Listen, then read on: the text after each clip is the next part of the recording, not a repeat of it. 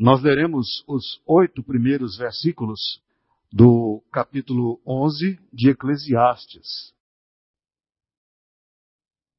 Gostaria de saber, neste início de ano,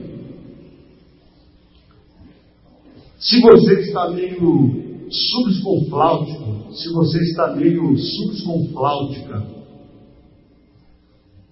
Quem aqui está subsconfláutico? Você não precisa responder. Pode repetir, por favor? Sube o quê? Sube o quê?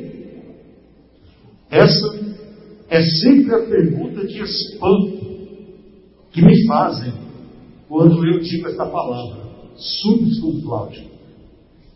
Mas o que quer dizer isso? E então, eu explico sempre, todas as vezes que eu digo essa palavra, subsconfláutico. Tempos atrás, a Laura, minha irmã, que morava em Campo Grande, mudou-se para uma cidadezinha do interior do Mato Grosso do Sul. Depois de um certo tempo, e querendo ter notícias dela e da família, liguei. E para iniciar a conversa, eu perguntei a ela: E aí, Laura, tudo bem? Como vocês estão? E ela, do outro lado do telefone, respondeu: Ah, hoje eu estou meio subsconfláutica. E aí foi a minha vez de perguntar: sobre o quê? E ela me respondeu de maneira silábica: com flautica. E começou a rir. E então explicou: aqui, nessa cidade, flautico é estar meio triste, meio para baixo, meio down, Todo mundo sabe que significa. E todos aqui na cidadezinha usam essa palavra quando estão tristes ou meio é, para baixo. Pois bem, queridos irmãos e irmãs, subconfláutico é um neologismo, uma palavra criada e restrita a Rio Negro, uma cidadezinha na entrada do Pantanal sul-mato-grossense, cuja população não passa de 5 mil habitantes.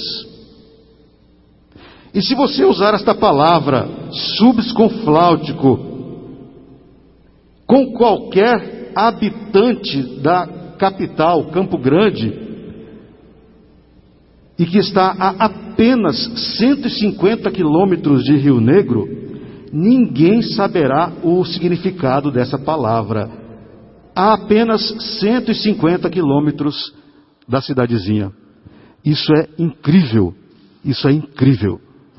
É próprio das línguas, dos idiomas, criar sotaques, novas palavras e mesmo expressões que fazem sentido àquele micro-universo em que estão inseridas. Isso é comum. É mais próprio ainda que tais criações sejam feitas regionalmente. O Brasil, como nós sabemos, é rico, é riquíssimo nesse tipo de coisa. Há lugares neste país continental que quase não conseguimos entender uma conversa por conta do sotaque, das expressões e das palavras utilizadas pela população local. Se você for para o Nordeste, você vai ter um tipo de sotaque, um tipo de vocabulário. Se você for para o Rio Grande do Sul, é outro completamente distinto. Se você for para o interior do Mato Grosso, não Mato Grosso do Sul, você terá outro idioma, de certa maneira. E esta é a beleza um, dos idiomas, que estão em constante evolução. Assim é o português. Está sempre criando novas palavras. O tema para o mês de janeiro de 2022 é uma expressão contida no livro do Eclesiastes, que acabamos de ler. Qual é a expressão? Lança o teu pão sobre as águas, porque depois de muitos dias o encontrará. E quando lemos esta expressão nas páginas do Eclesiastes, esta expressão soa-nos estranha Assim como é estranho a, a nós a palavra subsconfláutico. Não vemos muita lógica nessa expressão. Não conseguimos entender o sentido em jogar um pão num rio. E pior ainda, que depois de muitos dias o encontraremos. Esta expressão não tem sentido. Nós não conseguimos captar o que o autor quer dizer dessa expressão. Não faz sentido algum, afinal, sabemos que o pão jogado na água em poucas horas se desmancha. Isso se não for comido pelos peixes. E se for jogado num rio, será levado, sabe-se lá para onde. Então, a expressão é estranha a nós. Assim como a palavra subsconfláutico, a expressão lança o teu pão sobre as águas possui limites geográficos. Esta expressão está restrita a Israel. E neste caso, vai além. Há outros limites, além do geográfico. Há também limites temporais, culturais e religiosos. Ou seja, esta expressão foi criada e utilizada por uma população de Israel, geograficamente, que vivia há cerca de 3 mil anos atrás e que cultivava uma religião exclusiva, inserida numa cultura da mesma maneira específica. De maneira que nós, brasileiros do século 21, temos dificuldades em entender esta expressão porque ela está circunscrita a esses limites geográfico, temporal, cultural e religioso. Então, para entender esta expressão, requer-se de nós boa dose de paciência, boa, boa dose de paciência, estudo e sensibilidade hermenêutica, que é a ciência de compreender os textos. E por que não paciência filológica, que também é uma ciência para o estudo das palavras, dos textos. De início, partimos para a constatação de que a expressão do Eclesiastes pode ser interpretada de várias maneiras e com sentidos diferentes. Então, neste exercício, o primeiro elemento a ser destacado, a ser observado, é a autoria, que não é clara. Embora haja muita divergência, boa parte dos exegetas, estudiosos dos textos bíblicos, boa parte dos exegetas atribui a autoria do livro do Eclesiastes a Salomão. O que pode nos dar uma pista para tirarmos lições práticas da expressão lança o teu pão sobre as águas, porque depois de muitos dias o acharás. Embora tenha cometido erros e pecados como qualquer rei e qualquer ser humano, Salomão é conhecido e reconhecido por sua sabedoria, dada graciosamente por Deus. E talvez o apogeu, o ápice da demonstração de sua sabedoria tenha sido a cena da disputa entre duas mulheres, duas mães, por uma criança onde cada uma dizia ser a mãe verdadeira. Ora, não é possível isso, uma está mentindo. Salomão, então, sabendo do amor natural de uma mãe por seu filho, propõe cortar a criança ao meio, ao fio da espada, e dar metade da criança a uma mãe e a outra metade a outra, para por fim a disputa entre elas. A impostora a mãe impostora, concordou com a ação. Sim, corte o menino pela metade. Já a mãe verdadeira, de imediato, abriu mão da guarda do filho para que ele vivesse. E assim, numa proposta aparentemente absurda e brutal, Salomão demonstrou grande sabedoria para fazer a verdade aparecer.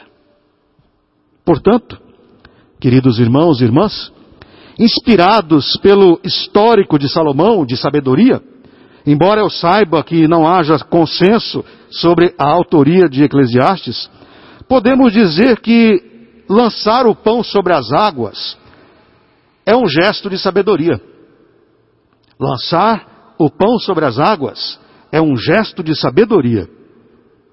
Bem, estamos falando há alguns minutos sobre lançar o pão sobre as águas, mas afinal, o que é mesmo lançar o pão, de acordo com essa expressão de Eclesiastes? Ora, se sabemos que o pão se desmancha facilmente na água, torna-se óbvio que a expressão é uma figura de linguagem, uma metáfora, e que com toda certeza, ao escrever, o autor tinha a certeza absoluta de que tal significado, que o significado daquela frase era conhecido por seus leitores, da sua época, da sua região. Eles dominavam esta ideia. O que nos foge a nós por conta das distâncias, como eu disse, temporal, cultural, geográfica. Portanto, precisamos analisar esta expressão por estas perspectivas. Lançar o pão, pois, são os nossos gestos, as nossas ações cotidianas, que possuem consequências a nós mesmos ou a outras pessoas com as quais convivemos. Era isso que o autor queria dizer ao referir-se a lançar o pão sobre as águas. Esse lançamento dos pães são os nossos gestos, são as nossas palavras, é o que nós fazemos. O autor da frase sabia, antes de Newton, e com toda certeza por experiência própria, que toda ação recebe uma reação. Três mil anos aproximadamente antes de Newton, o autor já sabia que toda ação recebe uma reação. Razão pela qual escreve a frase em tom de sabedoria, uma classificação literária da época que o reverendo Valdinei já nos explicou no primeiro sermão da série, pregado em 2 de janeiro.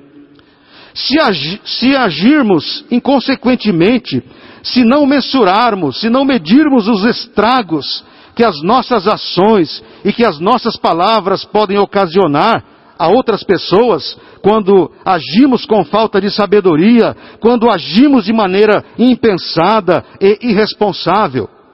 E aqui entra a terceira lei de Newton, conhecida três milênios antes pelo pregador, como é conhecido o autor do Eclesiastes.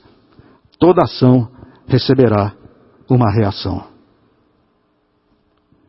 Ao lançar o pão sobre as águas, ou seja, ao agirmos de maneira impensada,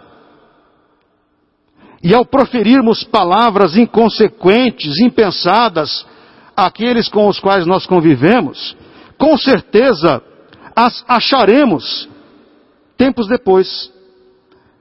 Estas palavras lançadas, este pão lançado sobre as águas, tempos depois o encontraremos tempos depois encontraremos tais palavras que foram lançadas impensada e inconsequentemente.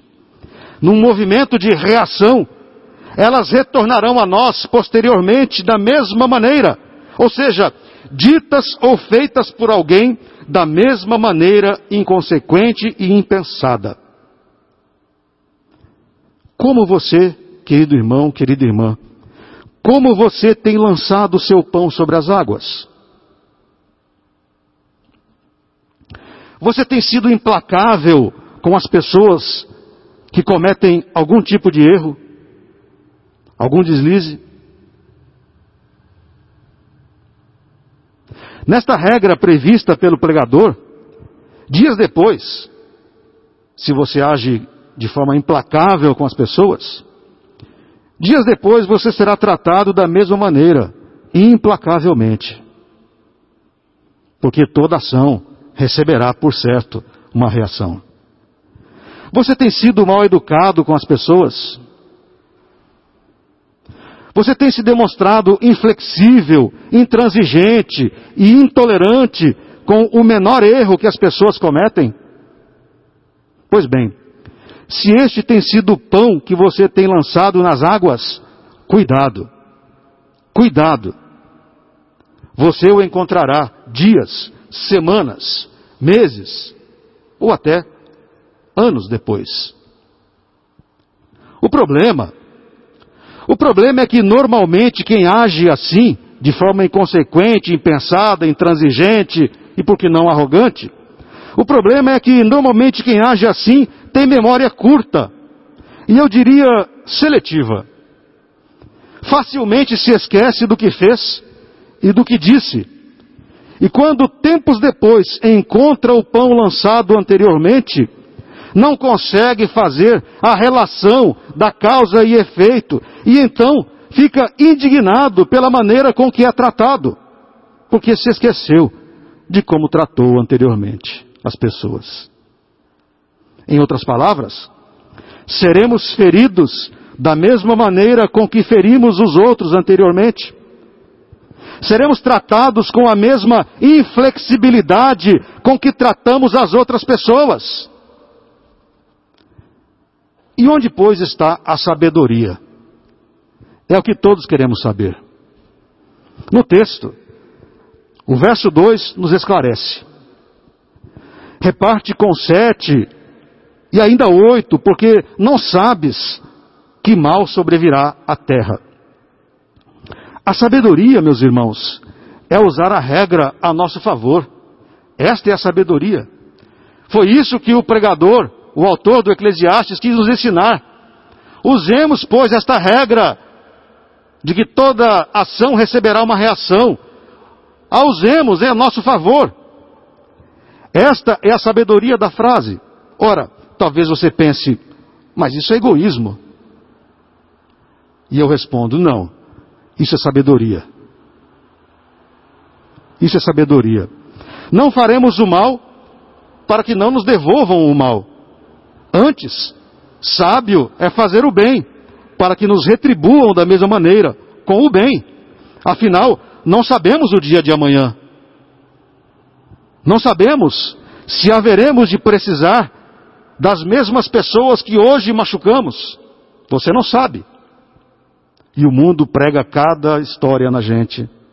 Você já deve ter tido experiências assim.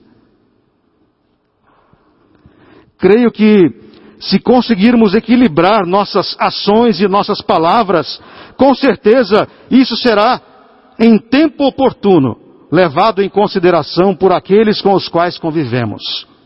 Conseguir tal equilíbrio querido irmão, querida irmã, é demonstrar sabedoria.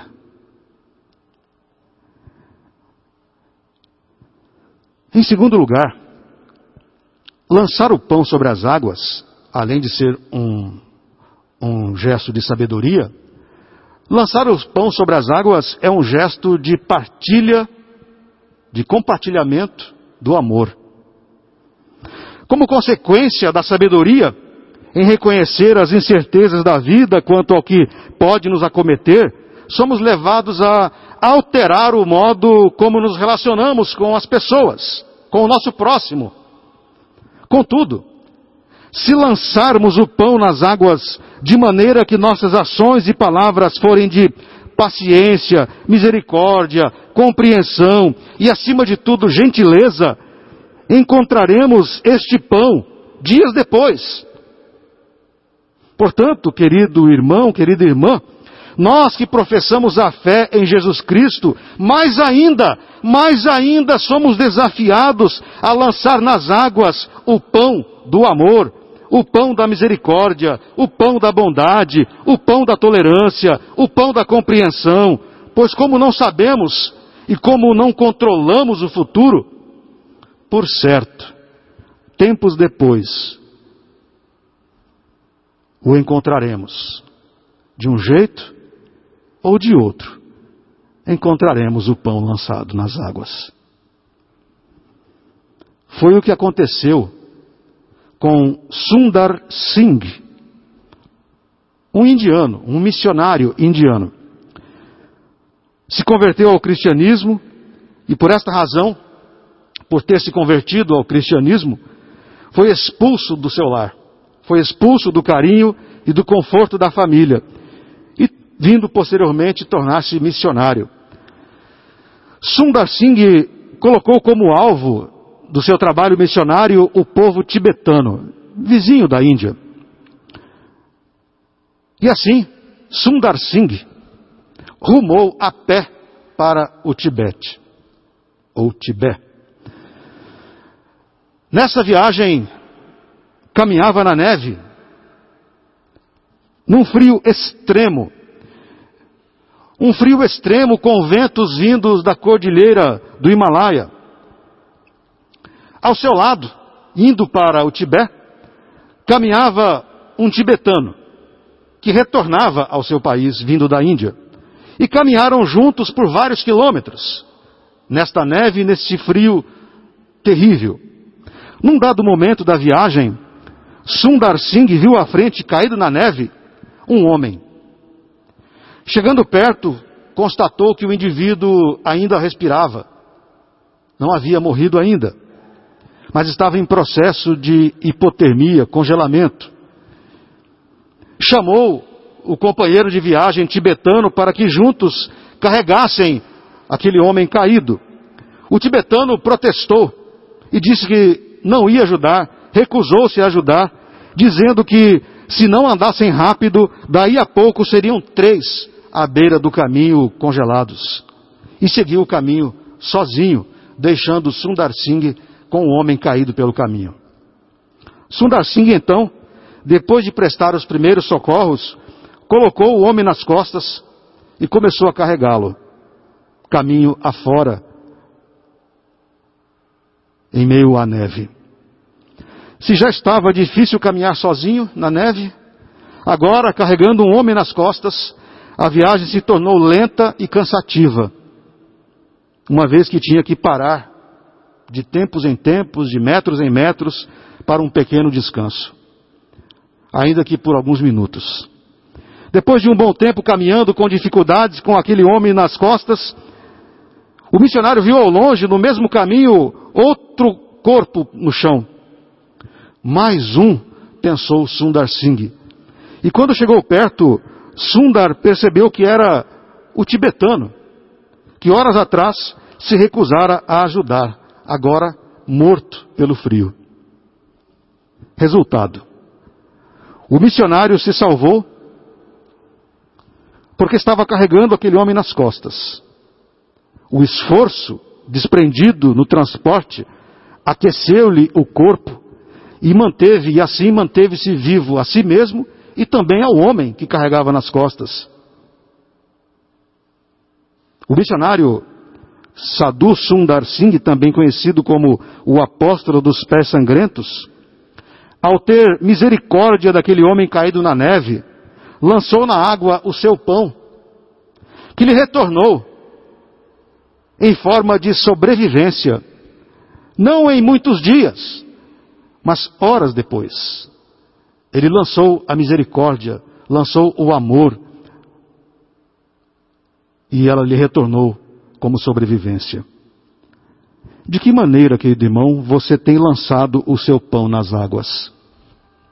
Semeando a discórdia, o desamor, a intolerância e o desrespeito? Ouça o conselho do apóstolo Paulo em Gálatas, capítulo 5, versículo 15. Diz-nos o apóstolo: Se vós, porém, vos mordeis e devorais uns aos outros, e aí num tom irônico, vede que não sejais mutuamente devorados, destruídos. Se vós, porém, vos mordeis e devorais uns aos outros, vede que não sejais mutuamente destruídos. Fique atento, fique atento. Se o pão que você tem lançado nas águas é o pão do desamor, isso poderá te aguardar no futuro, que pode ser próximo ou mesmo distante. Ademais, não são estas atitudes que se esperam daqueles que foram chamados das trevas para o maravilhoso reino de Jesus Cristo, o príncipe da paz. Não é isso que se espera de nós cristãos. Ao contrário, o que se espera dos filhos da luz é que suas vidas sejam pautadas pela partilha do amor, pelo compartilhamento do amor. É o que nos orienta o próprio Senhor Jesus. Sede misericordiosos, como também misericordioso é o vosso Pai, disse-nos o Mestre em Lucas capítulo 6, versículo 36. E ainda, para concluir, o apóstolo Paulo nos relembra Levítico 19, 18: Amarás o teu próximo como a ti mesmo. Amarás o teu próximo como a ti mesmo. Se me amo, devo amar o meu próximo. Se amo meu próximo, serei amado por meu próximo. Esta é uma das lições da expressão lança o teu pão sobre as águas, e depois de muitos dias o encontrarás. E isso, querido irmão, querida irmã, não é egoísmo ou agir com segundas intenções, mas é compartilhamento do amor. Compartilhemos, pois, o amor, lancemos este pão. Em terceiro lugar, lançar o pão sobre as águas é também, além de ser um gesto de sabedoria e de compartilhamento do amor, lançar o pão sobre as águas é também um gesto de fé. É um gesto de fé. O pregador oferece algumas pistas para a explicação da frase. Lance o teu pão sobre as águas, porque depois de muitos dias o acharás. Uma destas pistas está no versículo 6, que diz: Semeia pela manhã a tua semente, e à tarde não repouses a mão, porque não sabes qual prosperará, se esta, se aquela, ou se ambas igualmente serão boas. O trabalho de lançar as sementes é um ato que exige certa dose de fé. Afinal, terminado o trabalho, aguarda-se pacientemente e não se sabe quais delas germinarão. Se uma, se muitas, se todas ou se nenhuma. Mas, lançar o pão sobre as águas, tal qual lançar no solo as sementes, é um gesto de fé, que é o que foi feito e é bom. Ou seja, o bem em menos ou mais tempo retornará. Na maior parte das vezes, não compreendemos a fé. Na maior parte das vezes, não conseguimos muito compreender a fé. Achamos que somos nós que a dominamos e que há entre nós pessoas com mais ou com menos fé. É muito comum, em outros meios, dizer: olha, peça para o fulano de tal orar. Ele tem muita fé. Isso é um grande equívoco. E isso pode ser algo perturbador em nossa vida cristã. E mais que isso, a não compreensão do que seja a fé pode gerar em nós uma grande frustração, fazendo-nos sentir incrédulos, o que não é verdade. O que não é verdade. Para nós protestantes, a fé é principiada, é iniciada em Deus e Ele nos la oferece como um dom. A fé nos é dada por Deus, não somos nós quem temos a fé, mas é Deus quem nos oferece. Um dos pais do protestantismo, Martinho Lutero, assim se expressou para explicar este assunto da fé. Disse Lutero: Enfim, e Lutero estava narrando a sua própria conversão. Enfim, pela misericórdia de Deus, meditando dia e noite, eu prestei atenção ao contexto das palavras. Quais palavras? Na justiça de Deus é revelada, como está escrito, que aquele que é justo pela fé viverá. Portanto, Lutero pensou muito nessa frase. Então, comecei a entender que a justiça de Deus é aquilo pelo qual o justo vive por um dom de Deus, a saber, a fé. E continua Lutero: aqui eu senti que eu estava completamente renascido e havia entrado no paraíso por seus portões abertos. Em outras palavras, somos tão miseráveis que para crermos em Jesus Cristo como nosso Salvador, Deus, em seu infinito amor, nos oferece a fé. Assim, todos os que professam a Jesus Cristo como Senhor e Salvador receberam a fé para poderem crer, porque senão nem isso conseguiriam fazer. É, se assim podemos dizer, com esta porção de fé, é com esta porção de fé que recebemos, que viveremos nossa vida espiritual, a nossa vida cristã. É por meio desta fé que acreditamos que coisas aparentemente impossíveis podem acontecer, como nos diz Hebreus 11:1. Ora, a fé é a certeza de coisas que se esperam, a convicção de fatos que se não veem. E assim, empenhamos a nossa crença, empenhamos a nossa expectativa de que as sementes lançadas germinarão e produzirão. Sob a mesma percepção, empenhamos a nossa fé, a nossa expectativa de que o pão lançado nas águas, a seu tempo, será encontrado na forma daquilo que lançamos. Se amor, amor. Se misericórdia, misericórdia. Se tolerância, tolerância. Se lançamos amor, haveremos de recolher amor. Se lançamos respeito, haveremos de, pela fé, encontrar respeito. A Bíblia está repleta de histórias inspiradoras e que nos servem de exemplo e motivação nestes exercícios de fé que somos convidados e chamados a todo instante em nossa vida cristã. Lucas capítulo 5, os 11 primeiros versículos, descreve uma cena em que os discípulos haviam pescado uma noite inteira sem recolherem um peixe sequer. Diz-nos o texto que Jesus entra no barco e pedindo para se afastarem um pouco da margem, lhes ordena, lançai as redes para pescar. Ao que Pedro, responde: Mestre, havendo trabalhado toda a noite, nada apanhamos. Mas, sob a tua palavra, lançarei as redes. Mas, sob a tua palavra, lançarei as redes. Pela fé. E então, as redes quase se romperam de tanto peixe que pegaram. Querido irmão, querida irmã, lance as redes. Lance o seu pão sobre as águas, agindo com amor, misericórdia, compaixão pelas vidas, livre de qualquer tipo de preconceito. Faça assim. Faça assim, pois será isso um gesto de fé de que o mesmo, o mesmo ocorrerá em sua vida. Um gesto de fé de que o amor lançado brotará lá na frente.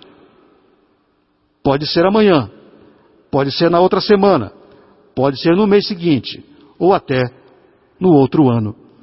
Mas o amor lançado brotará lá na frente, em benefício de alguém. Agindo assim, haveremos com certeza de agradar a Deus. E não é possível agradar a Deus sem a fé. E é com fé, lançando os pães dos frutos do Espírito, que haveremos de agradar a Deus. Concluo. Hoje, 16 de janeiro de 2022, ainda estamos na expectativa de um ano que se descortina. Agora há pouco a reverenda Denise orou a esse respeito sobre um novo ano, os planos que temos para o outro ano, esse ano. Ainda estamos pensando aqui e acolá em como será o nosso ano. Você com certeza deve pensar isso. O que pretendo para esse ano ainda? Há tempo, estamos em janeiro. Em dezembro, agora, em dezembro achávamos que a pandemia estava com os dias contados. Mas eis que, tal qual uma fênix, ela ressurge das cinzas e mostra-se ainda mais contagiosa, o que requer de todos nós cuidados redobrados. Se você ainda não se vacinou, faça isso. Projete isso para a sua vida. Não dê as mãos ao coronavírus e brinque com ele de ciranda a cirandinha. Isso não vai dar certo. Por esta razão, tivemos que repensar várias das nossas ações, Nosso planejamento teve que ser ajustado a este novo momento da pandemia. Estamos todos novamente no mesmo, na mesma situação. Mas ainda estamos em tempo para planejar uma série de coisas. E uma delas é a maneira com que vamos nos relacionar com as pessoas. Ainda há tempo de planejar isso. Há tempo de você colocar isso na sua agenda e diante de Deus. Senhor, eu quero agir diferente com as pessoas. Quero colocar como projeto, quero colocar como desafio, lançar apenas os pães dos frutos do Espírito. Aproveite, aproveite que ainda estamos em janeiro. E se for o caso, repense a sua maneira de agir com as pessoas. Considere firmemente lançar o seu pão nas águas com a sabedoria que vem dos céus. Se você julga que não a tem esta sabedoria, peça a Deus. Considere como um desafio para o ano de 2022 lançar o seu pão nas águas como um gesto de compartilhar o amor que eu sei que você possui no seu coração. Todos nós temos amor, ele só precisa ser compartilhado. Ele não pode ser retido, ele tem que ser compartilhado. Compartilhado, mas não apenas para os seus amigos, não apenas para os seus amigos e familiares o seu amor tem que ser compartilhado, mas para com todas as pessoas com as quais você convive. Considere também como um desafio para o resto de todo este ano de 2022 lançar o seu pão nas águas como um gesto de fé, como um exercício de fé. Fé que as suas ações e as suas palavras serão sementes lançadas em corações que, impactados por esse poder misericordioso, haverão também de repassá-lo, haverão de influenciar em amor e também influenciarão a outras pessoas, pois como cristãos, como cristãos, não podemos jamais, preste atenção nisso, não podemos jamais esquecer a verdade estampada em 1 João, capítulo 4, versículo 8. Jamais se esqueça do que disse o Senhor. Aquele que não ama Aquele que não ama, não conhece a Deus. Sabe por quê? Porque Deus é amor. Deus é amor. A Ele, pois, toda a glória. Que Deus assim nos abençoe. Amém.